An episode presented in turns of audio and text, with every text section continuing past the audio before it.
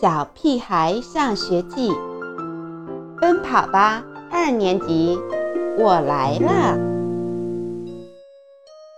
都怪拿破仑。放学后，我正准备写作业，突然想起一个问题，就从房间跑出来问爸爸：“谁是拿破仑？”正在看报纸的爸爸随口给我解释说。呃，拿破仑是法国的一位皇帝，也是位非常伟大的政治家和军事家。他为什么那么喜欢打仗？他打赢了多少场战争？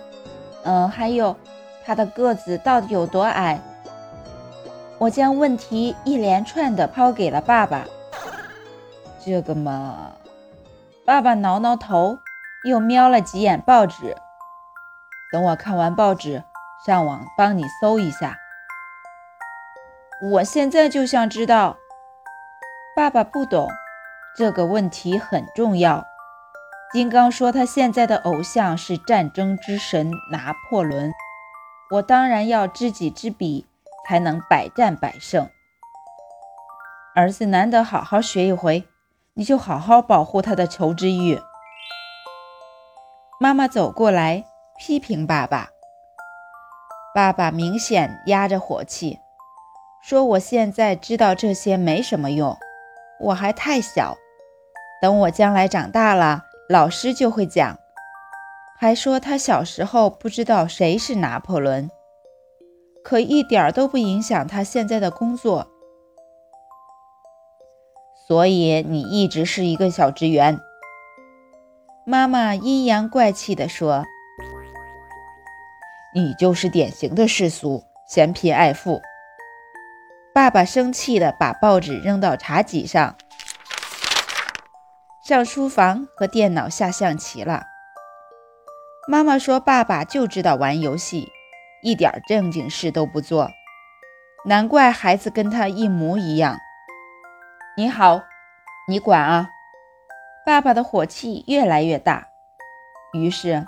他们两个没完没了地吵起来，直到爸爸赌气出了家门。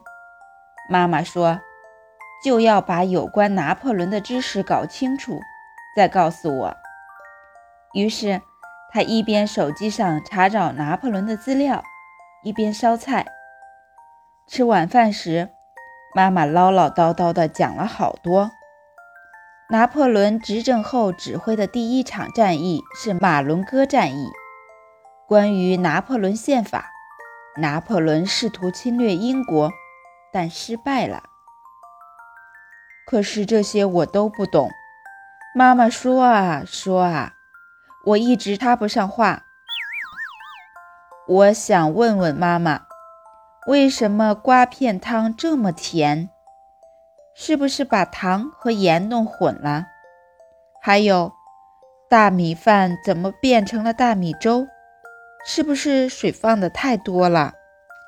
还有，土豆片是生的，肉里面还有血丝呢。还有，爸爸什么时候回家啊？这一切都怪拿破仑。